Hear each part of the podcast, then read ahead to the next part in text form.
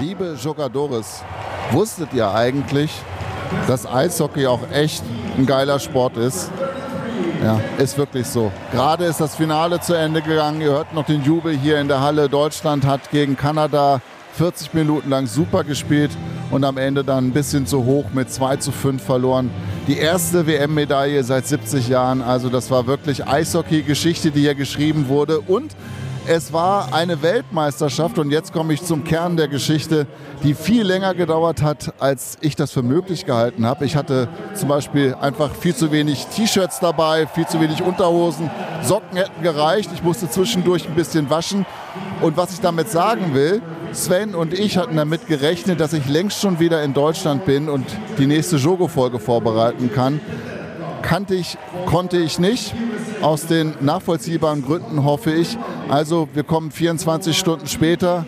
Ihr müsst euch ein bisschen gedulden. Es ist das Eishockey schuld, nicht ich.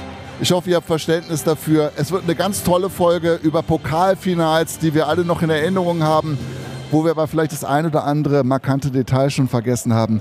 Die machen wir für euch fertig garniert mit vielen wunderbaren Geschichten von euch. Ihr könnt euch doch freuen. Ihr braucht allerdings 24 Stunden Geduld. Bis dahin, euer Burkhard. Macht's gut.